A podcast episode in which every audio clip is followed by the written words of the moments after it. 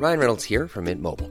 With the price of just about everything going up during inflation, we thought we'd bring our prices down. So to help us, we brought in a reverse auctioneer, which is apparently a thing. Mint Mobile unlimited premium wireless. Ready to get 30, 30, bit to get 30, bit to get 20, 20, 20, bit to get 20, 20, bit to get 15, 15, 15, 15 just 15 bucks a month. So, Give it a try at mintmobile.com slash switch. $45 upfront for three months plus taxes and fees. Promo for new customers for limited time. Unlimited more than 40 gigabytes per month. Slows. Full terms at mintmobile.com. Since 2013, Bombas has donated over 100 million socks, underwear, and t-shirts to those facing homelessness. If we counted those on air, this ad would last over 1,157 days. But if we counted the time it takes to make a donation possible, it would take just a few clicks. Because every time you make a purchase, Bombas donates an item to someone who needs it. Go to bombas.com slash ACAST and use code ACAST for 20% off your first purchase. That's bombas.com slash ACAST, code ACAST. Millions of people have lost weight with personalized plans from Noom, like Evan, who can't stand salads and still lost 50 pounds. Salads, generally, for most people, are the easy button, right? For me, that wasn't an option. I never really was a salad guy. That's just not who I am. But Noom worked for me. Get your personalized plan today at Noom.com. Real Noom user compensated to provide their story. In four weeks, the typical Noom user can expect to lose one to two pounds per week. Individual results may vary.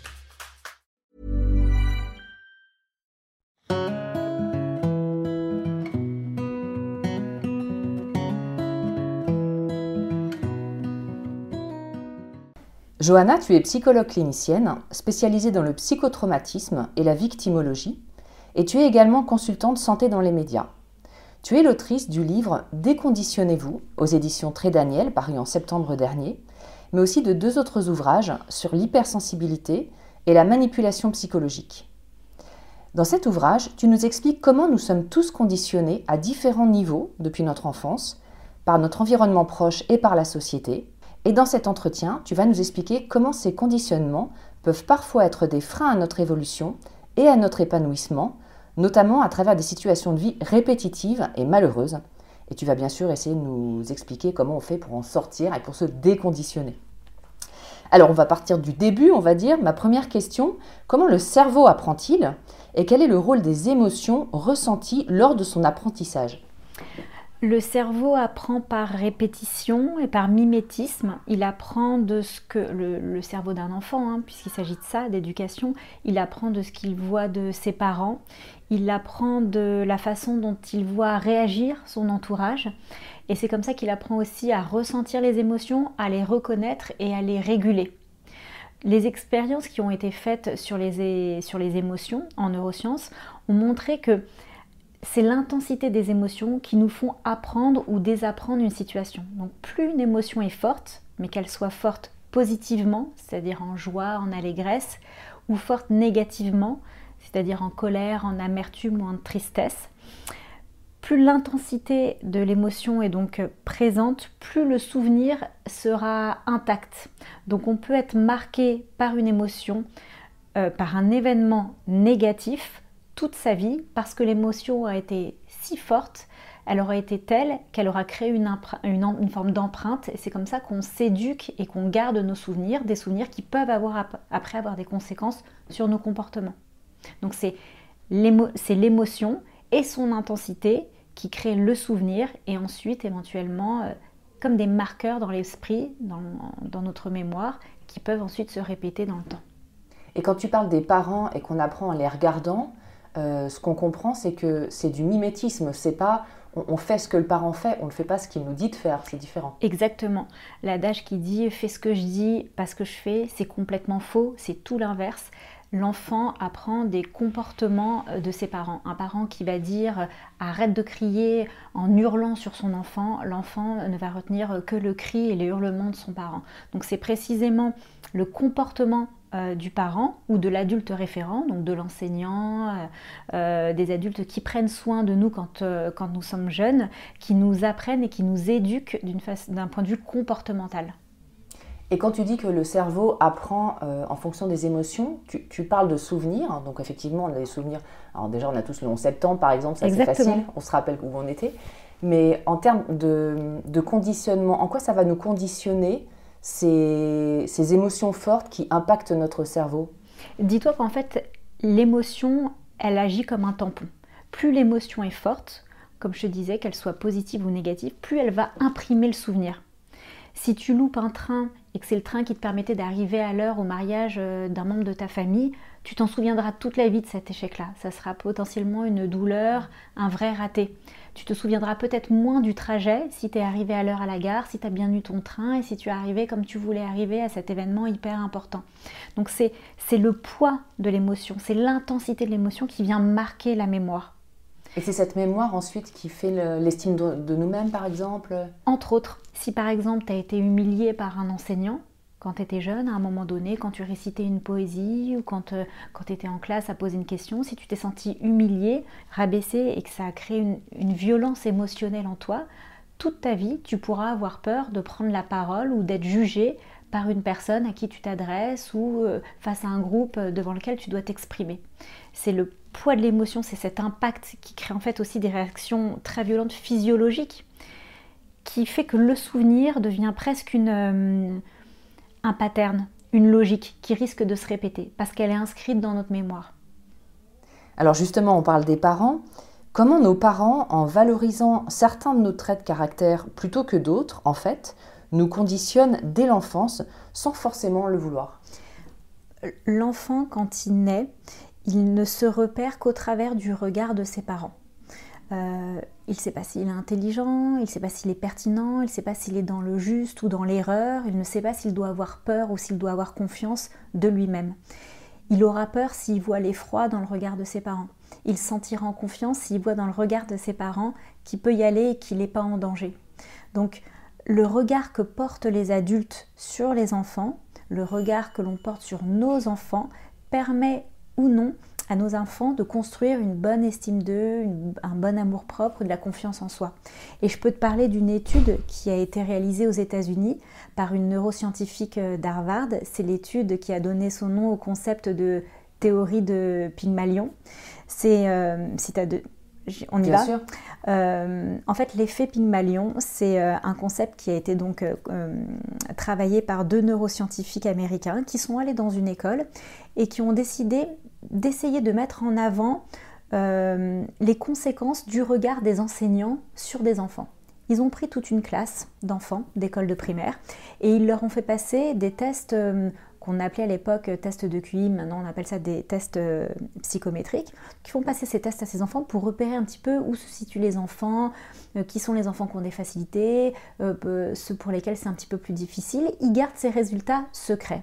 Ensuite, ils désignent cinq enfants de façon absolument arbitraire. Ils disent ces cinq enfants-là, on va dire aux deux enseignants que c'est les enfants qui ont le plus de potentiel, qu'on peut vraiment faire bosser, qui ont vraiment des capacités, ils peuvent aller loin. C'est totalement faux. Ces enfants ont, été, choisi de façon arbitraire. L'année s'écoule, les neuroscientifiques laissent l'année s'écouler, les enseignants euh, faire leur année classique, et puis ils reviennent à la fin de l'année. À la fin de l'année, ils reprennent les mêmes élèves, ils leur font passer les mêmes tests cognitifs euh, psychométriques. Et ce qu'ils remarquent, c'est que tous les enfants ont relativement progressé, mais les cinq qui ont le plus progressé, le plus appris, c'était les cinq qui avaient été désignés aux enseignants comme les plus en capacité de progresser. Et en fait, c'est le regard de ces enseignants, c'est l'investissement qu'ont mis ces enseignants, ces deux enseignants, auprès de ces cinq enfants, qui les a valorisés au point de les faire progresser. Ces enfants ont vu dans le regard de leur enseignant convaincu de s'adresser aux meilleurs élèves de la classe, le pouvoir de progresser, la confiance de poser des questions, euh, l'entrain, l'énergie pour travailler et apprendre. Et donc ils ont pu développer le théorème inverse, c'est-à-dire le concept d'effet golem. C'est de la même manière un adulte qui va avoir un regard acerbe, critique, jugeant à l'égard d'un enfant. On verra que cet enfant, avec le temps, va se dégrader parce qu'il perdra en confiance en lui, en estime de soi. Il ne verra pas dans l'adulte des capacités suffisantes en lui pour, de, pour apprendre, pour devenir quelqu'un, pour se développer, pour croire tout simplement en lui. Donc l'effet Pygmalion, c'est ça. C'est euh, la façon dont on grandit sous le regard bienveillant d'un adulte ou d'une personne qui croit en nous et, et qui a de l'importance.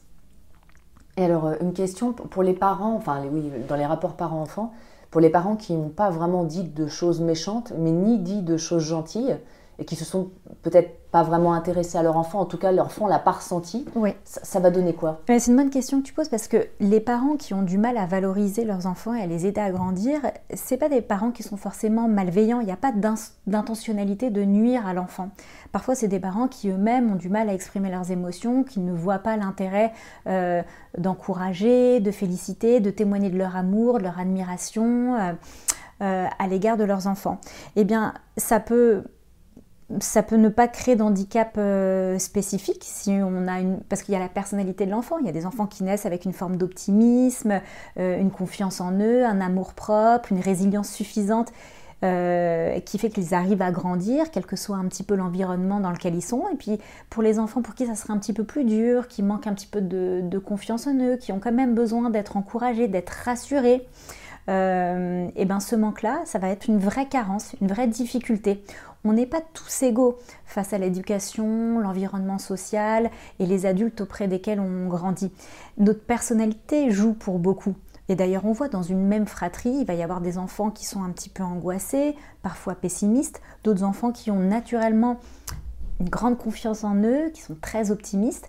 Ils vont recevoir quasiment la même éducation, mais ils vont pas grandir de la même manière, ils vont pas croire en eux en tant qu'adultes de la même manière. Donc il y a la personnalité de l'enfant, il y a la personnalité de l'enfant dans son environnement, avec l'éducation qu'il va recevoir, et puis aussi les événements de la vie qui vont parfois venir nous fracturer, nous mettre à mal, ou au contraire confirmer qu'on est capable et qu'on est, et qu'on est, qu'on est en capacité d'avancer. Donc c'est le carrefour de tous ces facteurs-là qui font que on peut mal vivre une éducation ou mal vivre des mots qu'on aura entendus enfant et ça aura des conséquences durant toute notre vie, ou au contraire, bien naviguer, bien traverser malgré les carences affectives ou les épreuves de la vie. Parce qu'on est d'accord, l'estime et la confiance en soi, ça se construit dans l'enfance? Ça se construit dans l'enfance. Le point de départ, c'est la personnalité de l'enfant. Comme je te disais, on, pas, on ne naît pas tous égaux au niveau de, de la confiance en soi. Et on le voit dès, dès la crèche. hein. Il y a des enfants, euh, les parents partent et hop, c'est parti. Il y a une personnalité comme ça, euh, une espèce de frondeur, une, capacité à aller de l'avant. Et puis il y a des enfants qui sont un petit peu plus craintifs. Euh, et puis tout cela est majoré du bon côté ou du mauvais côté par l'éducation qu'on reçoit et des besoins qu'on reçoit ou qu'on ne reçoit pas suffisamment. Hmm. Alors, comment repérer justement les conditionnements qui nous desservent? Tu donnes l'exemple d'un adulte dans ton livre face à un patron, par exemple, qui régresse totalement, donc on dit qu'il régresse psychiquement, hein, Mm. euh, en adoptant l'attitude que, que cet homme avait lui-même quand il était petit face à ses parents. Je pense qu'on l'a tous vécu Mm. par rapport à un patron. Parfois, on peut réagir comme par rapport à papa ou maman. Mm. Euh, comment on peut repérer justement tous ces conditionnements? Faut partir du principe qu'un conditionnement négatif se repère quand il se répète dans les différentes sphères de la vie. En gros, il y a trois grandes sphères de la vie. La sphère professionnelle, euh, la sphère sociale, les amis, et la sphère privée, amoureuse, familiale. Quand dans la sphère familiale, on a le rôle de l'enfant un peu chahuté, un peu moqué, un peu raillé, euh, qu'on nous pointe du doigt souvent comme celui qui prend mal les choses, euh, qui a du mal à se remettre en question, tu vois. Bref, on a un rôle au sein de notre famille et que ce rôle-là, on le rejoue dans les différentes sphères de notre vie. C'est-à-dire qu'on supporte mal l'autorité euh, hiérarchique au travail, qu'on prend mal la critique, euh, qu'on se dispute euh, souvent avec nos amis parce qu'on accepte mal d'entendre telle ou telle chose euh, sur nous. Quand on voit qu'il se rejoue comme le même pattern, comme la même musique dans les différentes sphères de, notre vie, là, on peut quand même se poser la question de savoir s'il ne se rejoue pas quelque chose de l'enfance, quelque chose de notre posture primaire, c'est-à-dire d'enfant au sein de notre famille, qui se rejoue comme une pièce de théâtre, mais dans différents décors, au travail, en amour, en amitié. Donc quand on voit que par exemple avec un patron, d'un seul coup on régresse et on redevient ce petit enfant qu'on pointe du doigt et que notre patron, c'est plus du tout notre patron, c'est comme une figure parentale euh, qui nous parle mal, ce qui est complètement inadapté. On est au travail, on n'est pas dans la sphère familiale. Là, on peut se dire qu'il y a quelque chose de l'enfance qui est en train de se rejouer, un pattern, une petite musique qui reprend comme ça, comme une mécanique, et ça, ça peut attirer l'attention sur un conditionnement, c'est-à-dire une, une façon d'être, de penser, de se comporter, qui se répète de façon intrusive dans des sphères de la vie qui ne sont, qui ne sont pas du tout en lien avec notre enfance et notre éducation. Et d'ailleurs, pour reprendre cet exemple du patron, ça peut même aller à, plus grand, c'est-à-dire même au niveau de la, société. Euh, quelqu'un qui a peur de son patron, il aura peut-être peur aussi du gendarme, de tout ce qui représente l'autorité et l'État. Exactement. Et, tu peux décliner ça, si tu veux, euh, avec différentes euh, émotions. Par exemple, l'agressivité un enfant qui aura eu besoin, par exemple, de se défendre violemment parce qu'il aura eu lui-même des parents violents ou qui aura, qui aura appris à se défendre parce qu'il aura été harcelé, il pourra au travail ou en amour avoir le comme un sentiment de persécution, d'agressivité à son égard alors qu'il ne l'est pas spécialement, mais ce réflexe défensif parce que dans l'enfance, il a dû se protéger de l'agressivité des autres. Donc il a été conditionné presque primitivement à répondre à une critique, à un comportement comme à une agression, donc sur le mode de la défense, et lui-même en attaquant.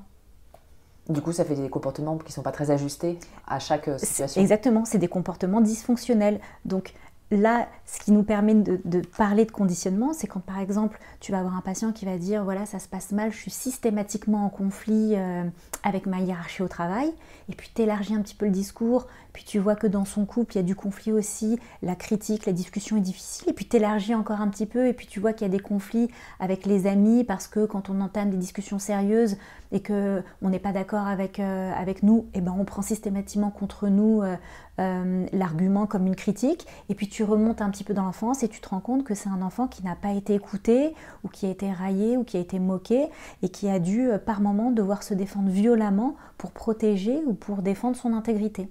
Mmh. Là, on parle d'un conditionnement de l'enfance qui, comme une contamination, va venir euh, de façon dysfonctionnelle handicaper les différentes sphères de la vie c'est la répétition qui permet de, vraiment de mettre le doigt sur un conditionnement de l'enfance, un conditionnement négatif. Oui, parce qu'il peut y en avoir aussi des ouais, complètement. Mm. Euh, alors, si on prend euh, un exemple d'une personne qui n'aurait jamais ressenti avoir de la valeur dans son enfance, mm-hmm. que ça a été euh, implicite ou explicite, on va dire, quelle pourrait être sa trajectoire de vie dans les domaines amoureux, professionnels et, même de la santé?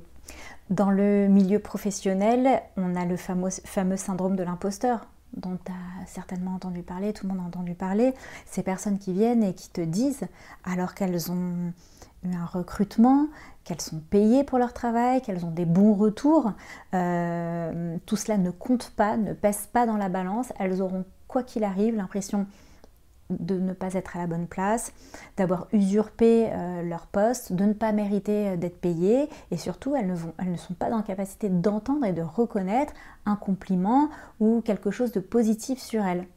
Et c'est ce sentiment de ne pas être à la bonne place, de ne pas mériter au travail qu'on appelle euh, syndrome de l'imposteur. Et puis ensuite, pareil, tu dézoomes aux différentes sphères de la vie et puis tu vois qu'en amour, ces personnes-là vont avoir le sentiment de ne pas mériter euh, l'amour euh, de leur conjoint ou de leur conjointe au moment de passer des grands caps dans la vie. Je ne sais pas, fonder une famille, se marier, il va y avoir comme euh, une mise en échec pour éviter la situation, parce que cette situation, elle semble penser qu'elle n'est pas possible ou qu'elle ne la mérite pas. Et puis encore une fois, on remonte dans l'histoire, c'est toujours le travail qu'on fait en psychothérapie, on essaie de donner du sens au plus loin qu'on puisse en trouver, et on se rend compte souvent que c'est... Enfin souvent, parfois que c'est des enfants comme ça qui n'ont pas été reconnus, valorisés, qui ont eu ce sentiment d'être des enfants déceptifs. Quand ils ramenaient un 15, on leur demandait pourquoi ils ramenaient pas un 17 quand on les voyait à un spectacle de danse, on se demandait quand même pourquoi ils ne euh, dansaient pas aussi bien que la voisine ou que la petite cousine. Et ces enfants qui ont l'impression de ne jamais être suffisants, qui à l'âge adulte, on va avoir l'impression d'être des imposteurs au travail ou de ne pas mériter l'amour d'une personne qui, en toute conscience, les aime. Mais pour eux, c'est pas possible. C'est dramatique parce qu'il y a comme une incapacité à voir le réel, à voir la réalité des choses. Le, conditionnement, c'est le conditionnement psychologique, c'est en réalité le vrai terme, le terme qu'on devrait tous utiliser, c'est le conditionnement à penser. C'est une façon de penser, c'est un libre arbitre qu'on n'a pas parce qu'on ne l'a pas travaillé et, parce qu'on n'a pas développé d'esprit critique à l'égard de la façon dont on a été formaté quelque part, éduqué dans notre enfance, on est conditionné à penser d'une certaine manière. Donc on pourra répéter autant de fois euh, qu'on veut à quelqu'un qu'on l'aime ou qui mérite son poste ou qu'il est en capacité de réussir telle ou telle chose qu'il entreprend, si lui a, grandi dans l'idée qu'il n'était pas possible pour lui d'y arriver ou qu'il ne méritait pas ou qu'il n'était pas à la hauteur, euh, le raisonnement ne va pas opérer. Il faudra faire tout ce travail d'histoire en psychothérapie pour remonter, déjà pour qu'ils se rendent compte que c'est toujours la même musicalité, le même pattern qui se répète au travail, en amour, en amitié, avec les amis, dans le sport, n'importe où. Et pour qu'ils voient quand même en fait qu'il y, a une répétition, qu'il y a une mécanique. Et ensuite remonter dans l'histoire pour donner du sens à cette mécanique. Pour qu'ils comprennent qu'il y a une histoire à cette fausse croyance qui en fait devient un handicap, devient dysfonctionnel. Mais d'emblée, si une personne qui a un syndrome de l'imposteur vient en disant je ne mérite pas ce poste-là, je suis un usurpateur, vous lui dites mais non, pas du tout, tu as, passé ton entretien, ça n'a ça, pas de poids par rapport à 10 ans, 20 ans, 30 ans d'éducation derrière. Hmm. C'est un vrai travail de conscientisation, de pédagogie aussi. Il faut bien expliquer comment fonctionne le cerveau, comment on apprend, quelles peuvent être les conséquences d'une éducation. Il faut aussi accepter de revoir un petit peu l'éducation euh, qu'on a eue. Et parfois, il y a des petits blocages parce que c'est difficile de parler de l'éducation de ses parents. On a des patients qui, qui, sont vraiment dans, l'évitement parce qu'ils ont l'impression de, de, critiquer. Et, et, je répète souvent, je leur dis, on n'est on pas magistrat, on n'est pas avocat, on n'est pas là pour émettre un jugement, on est là pour donner du sens, pour essayer de comprendre quelle éducation a eu telle ou telle conséquence sur vous. Il n'y a pas d'intention de nuire je le répète souvent, il n'y a souvent pas d'intention de nuire de vos parents, mais il y a une éducation, ils ont fait comme ils ont pu, puis il y a l'éducation, puis aussi la société, et parfois la, religion, et parfois les épreuves de la vie qu'on ne maîtrise pas.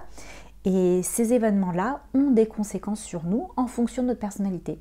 Et sur d'autres personnes, il n'y aura pas de conséquences. Mais quand il y a voilà, ces problématiques qui se répètent, il faut quand même pouvoir se légitimer et puis se rassurer, et ça c'est notre rôle, euh, quant au fait de devoir quand même travailler sur cette enfance, sur ce formatage qui s'est créé dans l'enfance et qui crée des difficultés à l'âge adulte.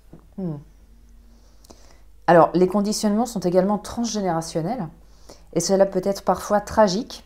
Est-ce que tu pourrais l'illustrer avec un exemple concret? Le trauma transgénérationnel, c'est les traumatismes qui se transmettent de génération en génération. Ça va être des petits-enfants ou des enfants qui n'ont pas connu le traumatisme d'un parent ou d'un grand-parent, mais qui vont malgré tout en subir les conséquences. Par exemple, euh, il y a des familles comme ça où les femmes sont maltraitées, où les femmes sont battues, euh, des générations, des grands-mères, des mères, et des petites filles qui grandissent dans le non-dit de cette violence qu'ont subi leur mère et leur grand-mère, et qui vont être teintées par l'histoire de ces femmes, de cette lignée de femmes. Euh, et ça fait des jeunes filles qui peuvent grandir en, craignant la présence des hommes, en se méfiant ou en répétant euh, des scénarios qu'elles n'ont pas vécu elles-mêmes, mais qu'elles ont connus de leur mère ou de leur grand-mère, c'est-à-dire en allant elles-mêmes vers des hommes, par exemple, qui, seront, qui seront violents.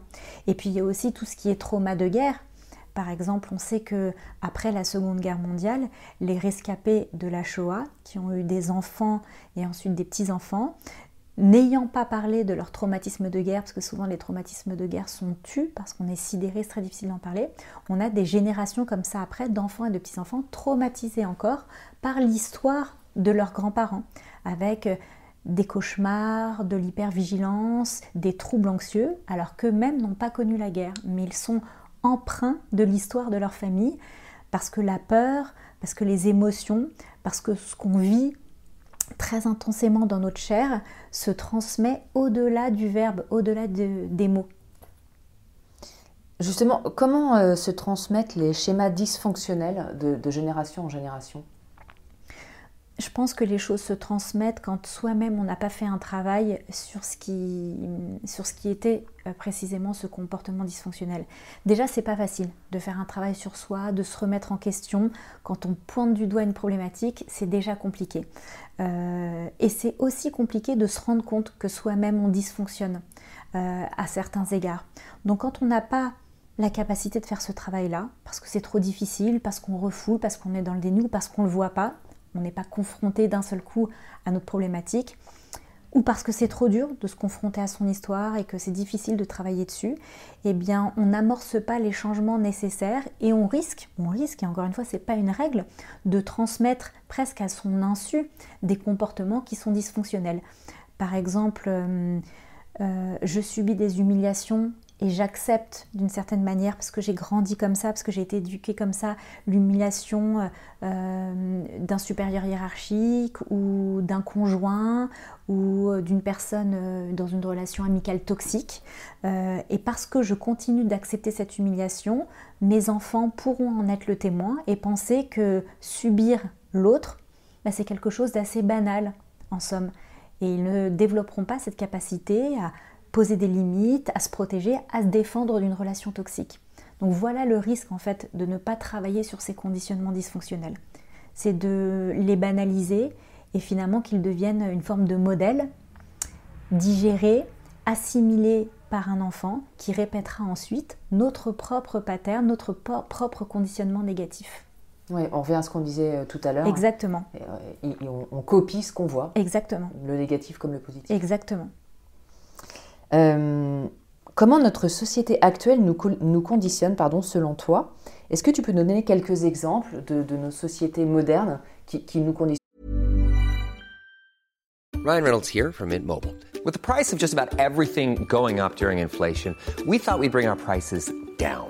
So to help us, we brought in a reverse auctioneer, which is apparently a thing.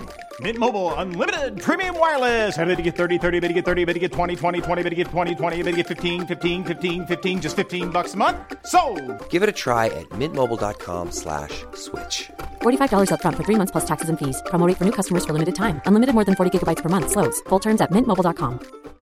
Millions of people have lost weight with personalized plans from Noom, like Evan, who can't stand salads and still lost 50 pounds. Salads generally for most people are the easy button, right? For me, that wasn't an option. I never really was a salad guy. That's just not who I am. But Noom worked for me. Get your personalized plan today at Noom.com. Real Noom user compensated to provide their story. In four weeks, the typical Noom user can expect to lose one to two pounds per week. Individual results may vary. Quand même tous un petit peu. Mais écoute, on peut, on peut par exemple donner le cas des, personnes qui font des burn-out. Les burn-out, c'est vraiment euh, un phénomène qui est en explosion euh, dans nos sociétés, euh, encore plus ces dernières années, encore plus depuis le Covid, parce qu'il y a cette, cette, injonction et ce rapport au travail. Alors certains verront le travail comme une hygiène de vie, quelque chose de très complémentaire avec la vie de famille, la vie privée, et pour d'autres, et encore une fois c'est très éducatif et parfois très sociétal, la réussite, elle est professionnelle, elle est financière. Donc euh, euh, teintée, embourbée dans une société dans laquelle on est né, hein, qu'on n'a pas choisi, pour qui la réussite euh, c'est la réussite professionnelle, que le bonheur, c'est gagner beaucoup d'argent, que d'être beau, c'est d'être pas trop ceci et encore moins cela. Et ben, on est comme ça rempli de toutes ces injonctions complètement arbitraires qui sont les, injonctions de notre société, hein, qui sont pas les mêmes sur, par exemple, dans un autre pays ou sur un autre euh, continent et qui peuvent créer des souffrances chez nous. Hmm. Alors tu expliques que reproduire des schémas de fonctionnement, c'est une économie psychique pour le cerveau, plutôt que de se remettre en question. Est-ce que tu peux nous expliquer cela et pourquoi on préfère rester dans du connu, même mortifère et toxique, plutôt que d'aller vers l'inconnu? Mm. c'est très paradoxal et c'est très difficile à entendre, mais on est toujours euh, attiré par ce qui nous est familier, même si c'est douloureux, même si dysfonctionnel. Parce que changer de comportement, c'est accepter de voir des choses très dures en face, et ensuite c'est faire un travail pour changer de comportement pour changer les choses. Et parfois, ça demande des efforts intellectuels euh, immenses, mais parfois des efforts concrets. Euh, je te donne un exemple. Euh, des femmes qui vont systématiquement tomber sur des hommes manipulateurs ou qui les mettent sous emprise. Souvent, ces femmes, il ne faut pas trop de temps pour qu'elles réalisent qu'elles sont souvent dans ces dépendances affectives qui créent de l'emprise et qui créent de la souffrance chez elles mais hum, le voir en face, se dire qu'on n'a pas réussi à partir, se dire que partir, ça consiste aussi parfois à tout quitter, à perdre une partie de sa famille ou de ses amis, à séparer des parents, des enfants d'une famille euh, parce qu'on doit divorcer, et eh ben c'est extrêmement douloureux. Donc on va privilégier ce qu'on connaît, ce qui nous est familier, c'est-à-dire euh, accepter une forme de souffrance, accepter une forme de manipulation, d'emprise, parce qu'on a appris à la tolérer, on sait la tolérer depuis le temps, euh, on s'y fait plutôt que de se confronter à la réalité, parce que la réalité, elle est dure à entendre, elle est dure à vivre, et parfois elle implique des grandes décisions. Et c'est difficile, et on n'est pas tous égaux, c'est pas facile pour tout le monde, même matériellement, d'engager des grands changements. Donc parfois, euh, on, reste sur ce qui nous est familier, même si c'est complètement toxique et dysfonctionnel pour nous. Et dans l'exemple que tu prends d'une femme qui reste dans un couple toxique, on va dire, euh, il y a aussi peut-être la difficulté d'effectivement, comme elle n'a jamais eu ce genre d'acte euh, où, elle dit stop, où elle s'arrête, elle, ne sait peut-être même pas comment faire. Exactement. Il n'y a, pas de modèle. Exactement. C'est des personnes qui, peuvent avoir des difficultés à, se libérer euh, parce qu'elles ont été formatées à accepter la domination dans une relation. Peut-être parce qu'elles en ont eu le modèle dans le couple de leurs parents. Euh, il y a celles qui vont avoir du mal à, se montrer sous un autre euh, visage auprès de la société, de leurs amis. Je passe du statut de couple idéal rêvé à en réalité je vis des souffrances depuis 15 ans. Ça change quand même le regard que porte euh, notre entourage sur nous. Il faut pouvoir l'assumer. C'est aussi accepter de ne pas avoir la famille dont on aurait rêvé. Euh, et donc d'entendre peut-être la critique de parents euh, très classiques euh, qui ne veulent qu'une chose, c'est que leurs enfants ou que leur fille ou que leur fils soient mariés en famille et ainsi de suite. Donc c'est briser certains tabous, certaines volontés, certaines éducations, et ça c'est pas facile. C'est pas facile, donc il faut avoir les moyens, la prise de conscience, l'envie de se confronter à toutes ces difficultés et assumer tout ça. Et un psychologue peut aider Oui, il peut aider. Il peut aider parce qu'en fait, euh, je pense que là où il peut le plus aider, c'est, c'est à faire la balance entre euh, ce que je perds et ce que je gagne. Euh, c'est vrai qu'il y a des gros changements qui sont très douloureux à entreprendre. Il y a des réalités qui sont très difficiles à voir en face. Mais au final, et avec le temps, je suis gagnante de quel côté? Est-ce que je suis gagnante à encaisser ce que j'ai toujours appris à encaisser? Ou est-ce que je suis gagnante si je me confronte à la tempête? Je me fais bien entourer, mais qu'au final, je vais vers une vie qui me sera plus favorable, pardon, euh, une vie qui nous sera plus favorable et qui sera peut-être un modèle euh, plus fonctionnel pour mes enfants. Le psychologue américain Jeffrey Young a créé une approche centrée sur le déconditionnement qui s'appelle la thérapie des schémas. Est-ce que, est-ce que tu peux nous expliquer quels en sont les principes euh, essentiel. Ouais, alors la thérapie des schémas, c'est euh, le principe de thérapie qu'on utilise dans les thérapies cognitivo-comportementales. Euh, c'est l'idée de base, et c'est ce que je t'explique un petit peu depuis le début avec d'autres mots, c'est que on est tous inconsciemment voués à répéter les mêmes comportements et les mêmes schémas de pensée. Donc le travail, c'est d'abord un travail de pédagogie, c'est-à-dire on explique comment fonctionne le cerveau, comment notre éducation, comment notre environnement, comment les événements euh, qu'on a traversés nous ont façonnés et on crée comme des circuits neuronaux, des façons de penser qui en réalité sont le reflet d'un cloisonnement et pas d'un libre arbitre. Donc on commence par faire de la pédagogie, on essaye petit à petit, après des échanges, après euh, plusieurs séances de thérapie, à mettre le doigt sur ces circuits neuronaux qui créent des schémas de pensée euh, qui se répètent, les fameux conditionnements, et parfois aussi des schémas comportementaux. C'est par exemple des mises en échec. À chaque fois que j'ai un oral, à chaque fois que je dois passer euh, un examen ou à chaque fois que je dois passer le permis, eh ben, la veille, je me suis couchée à 4 heures du mat parce que j'ai fait la fête, j'ai pas regardé l'heure et du coup je loupe tout. Tu vois Donc il y a aussi des schémas répétitifs qui sont des schémas comportementaux. Et ensuite, travailler à cette conscientisation, donc faire réaliser admettre au patient qu'il est dans des schémas, dans des patterns, dans des conditionnements répétitifs, et ensuite travailler en commun. C'est un travail qui se fait à deux, parce que dans les thérapies cognitivo-comportementales, le psychologue est très investi, très engagé dans l'échange. Donc à deux, on essaye de trouver les solutions, non seulement pour repérer à quel moment la petite musique, le petit pattern, il se met en route, à là, je vais avoir, euh, je ne sais pas, une épreuve à traverser, je sens que je suis en train de fuir parce que je ne me sens pas capable, je ne me sens pas en capacité de, m'y confronter. Donc les petits signaux annonciateurs. Ensuite, on sait, on apprend à reconnaître ce pattern, comment il se déroule. Je me mets en échec, euh, je me comporte mal ou je fais mal ma mission, du coup j'aurai un mauvais retour, du coup il va m'arriver quelque chose de pas très sympa, je vais me faire virer ou je vais être exclu du groupe, enfin voilà, la mécanique qui se répète, et on voit à quel moment on peut, la personne peut apprendre à intervenir pour briser ce conditionnement, sortir de cette musicalité qui la met en échec, pour adopter un nouveau comportement qu'elle aura travaillé. Et parfois on ne trouve pas tout de suite, il faut tester.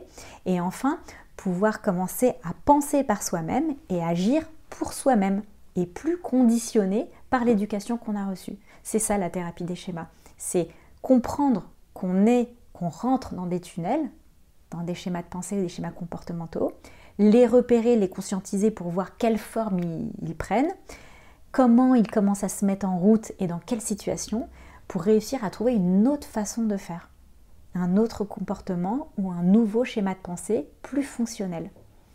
Et alors justement, on arrive à la partie solution. on a hâte. tu parles de l'importance du lâcher-prise pour être prêt à se déconditionner et avancer vers une meilleure version de soi-même. Qu'est-ce que le lâcher-prise exactement et comment mettre le curseur au bon endroit mm. euh, Moi, j'ai remarqué euh, d'expérience que euh, quand on travaillait sur ces schémas répétitifs, sur ces conditionnements négatifs psychologiques, à un moment, quand il s'agissait de fonctionner enfin, une fois qu'on a fait le travail intellectuel, qu'on en arrivait au stade à fonctionner différemment, trouver une solution pour fonctionner différemment, là il y a une peur, c'est de, de se tromper. C'est une peur de l'échec. Mais si je si fonctionne plus comme j'ai toujours fonctionné, c'est-à-dire il y a une difficulté, je fuis, je m'y confronte pas. Ok, quelle est la solution? Comment je dois m'y prendre pour réussir systématiquement et pour sortir euh, de ce mauvais conditionnement? Et là, on voit que le patient, il panique un petit peu, il s'en remet beaucoup à nous, comme si on devait lui fournir une solution, la solution universelle. Et là, le petit travail qu'il faut faire, c'est un travail de réassurance et d'expliquer qu'en fait, la, solution moi, je l'ai pas, et en plus, mon travail, c'est pas vraiment de, la donner si je l'avais, mais c'est que peut-être cette personne est arrivée à un stade où il faut qu'elle elle teste. Et tester, c'est hum, accepter l'échec et de se tromper.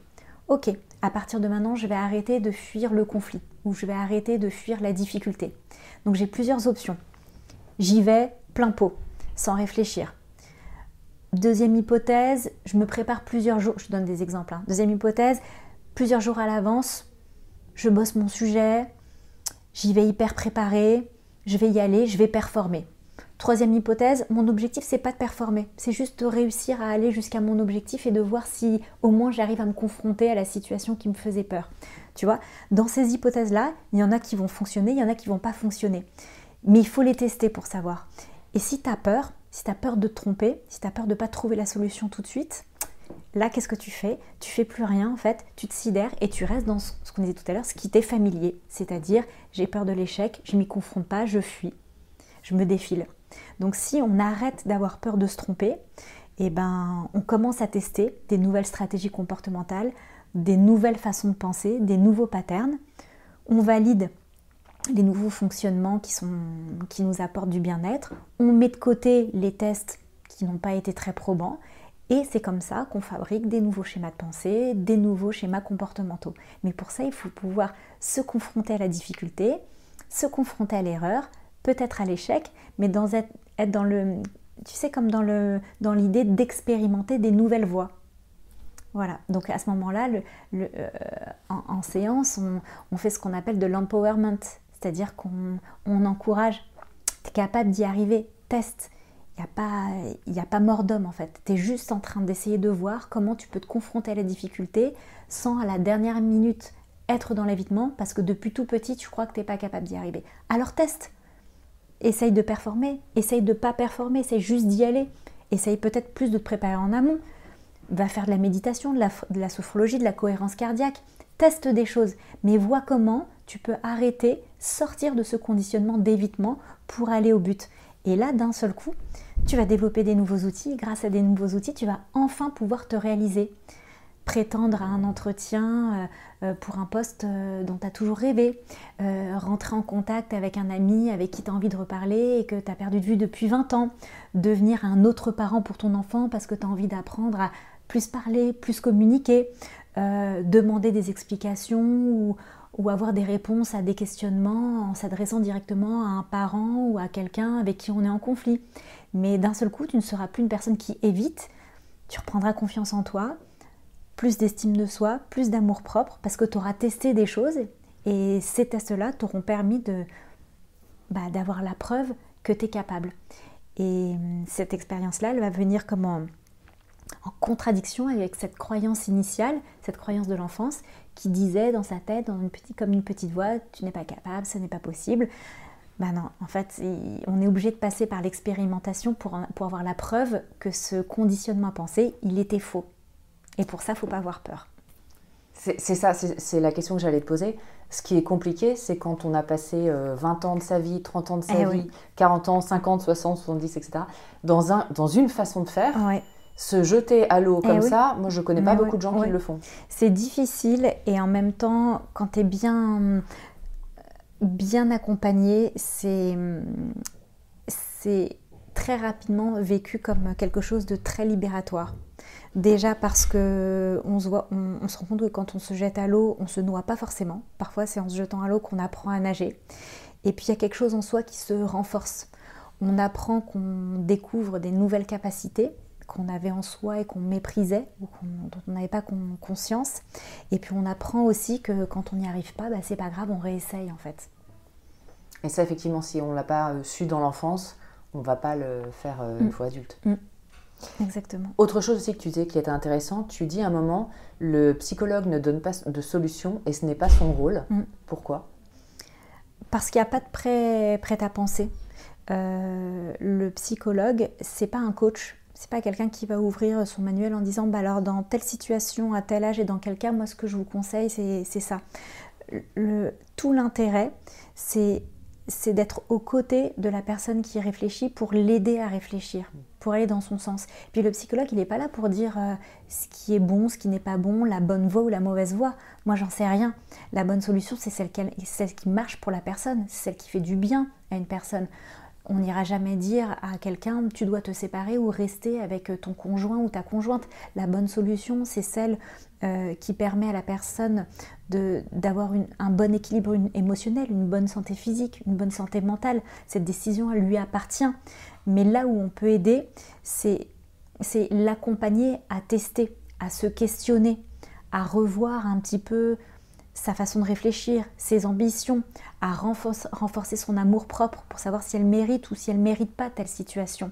Donc c'est l'aider à mener une réflexion autour d'une problématique et ensuite, la réponse euh, appartient aux patients. On n'est pas des gourous, hein. on est des accompagnateurs, des aides à la réflexion. On aide la personne à ne pas être dans le déni, à ne pas refouler. On l'aide à repérer ses conditionnements, on aide à mettre des, on l'aide à mettre des mots sur son éducation, à ce qui aurait pu être bien vécu, ce qui aurait pu être mal vécu, sans peut-être qu'elle s'en rende compte. Tu il y, il y a des adultes qui ne réalisent pas qu'ils ont été par exemple des enfants maltraités qui vont te dire j'ai pris une claque de temps en temps. Et donc pour eux, parce qu'ils n'avaient pas une balafre en travers du visage, c'est pas des enfants battus. Et donc ils ne comprennent pas pourquoi à l'âge adulte, ils ont des accès de colère, ils font des cauchemars. Quel, quel, euh, rapport l'accès de colère? bah, On a des symptômes des traumatismes qu'on vit dans, dans l'enfance. Donc euh, une, quand on a vécu un traumatisme et qu'on est soit dans le déni, on a du mal à réaliser qu'on a par exemple été un enfant maltraité ou qu'on est victime d'amnésie traumatique, c'est-à-dire de dissociation, le, trauma était tellement violent qu'on ne se souvient plus. Et là, je pense par exemple aux femmes ou aux enfants qui ont connu des, violences sexuelles euh, ou des abus. On a des symptômes à l'âge adulte. Si on ne travaille pas, si on n'arrive pas à poser les bons mots sur ce qu'on a vécu, on peut avoir du mal à comprendre pourquoi on ne peut pas se mettre en couple, pourquoi on s'inflige euh, euh, des scarifications ou de l'auto-agressivité, pourquoi on a des idées suicidaires, pourquoi on fait encore euh, pipi au lit alors qu'on est adolescent, pourquoi on a des attaques de panique. Donc si on est un adulte qui a pensé juste qui pense juste qu'il a eu quelques claques dans l'enfance, c'est pas pareil que quand on a un adulte qui, et qu'on réalise que pendant 10 ans, on s'est fait frapper par son parent. Et là, d'un seul coup, les symptômes ont du sens. Les symptômes ont du sens, on va les traiter. On n'est pas qu'un adulte qui ne supporte pas l'autorité et qui soi-même est violent. On est un ancien enfant battu. Et là, on peut travailler sur son histoire et donc on peut travailler sur son comportement. On se traite, enfin. Et enfin, tu expliques que le déconditionnement, donc on est d'accord, se déconditionner des schémas négatifs, Mhm. passe par un retour à soi, en arrêtant de se juger, en apprenant à dire non et en vivant l'impermanence. Est-ce que tu peux nous en dire un peu plus? Euh, apprendre à dire non, c'est essentiel. Apprendre à dire non, c'est dire stop, c'est mettre des limites. Et pour beaucoup, dire non, ça veut dire je ne t'aime pas. Il y a des gens qui ne savent pas dire non à un patron, qui ne savent pas dire non euh, à un ami, qui ne savent pas dire non euh, en famille parce qu'ils ils pensent que ce non, c'est quelque chose d'extrêmement violent. C'est comme un coup qu'on va venir infliger à quelqu'un. Mais non, en réalité, c'est pas contre l'autre, c'est pour soi qu'on le formule. C'est pour euh, mettre euh, des limites. C'est pour dire je ne peux pas accéder à ta demande parce qu'elle ne va pas être bonne pour moi. Elle va me faire du mal à moi. Donc je, je dis non pour moi, pour me protéger, pour aller dans, dans le sens qui m'est le plus favorable. Donc apprendre à dire non, c'est c'est essentiel dans l'autorisation qu'on se donne à prendre enfin des décisions pour soi.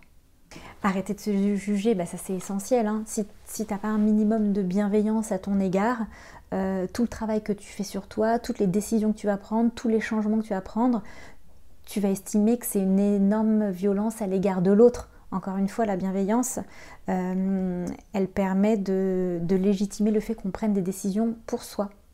Euh, et puis l'impermanence, c'est juste accepter que le temps passe et que parfois ce qui était fonctionnel dans l'enfance ne l'est plus à l'âge adulte. Peut-être qu'enfant, je n'avais pas besoin euh, qu'on me félicite tout le temps et je m'en suis très bien accommodée parce que dans la famille c'était comme ça, on n'était pas là à se dire bravo tout le temps. Mais maintenant, aujourd'hui, à l'âge adulte, eh ben moi ça me pèse et j'ai besoin qu'on me, qu'on me dise, qu'on me reconnaisse, euh, qu'on me valorise.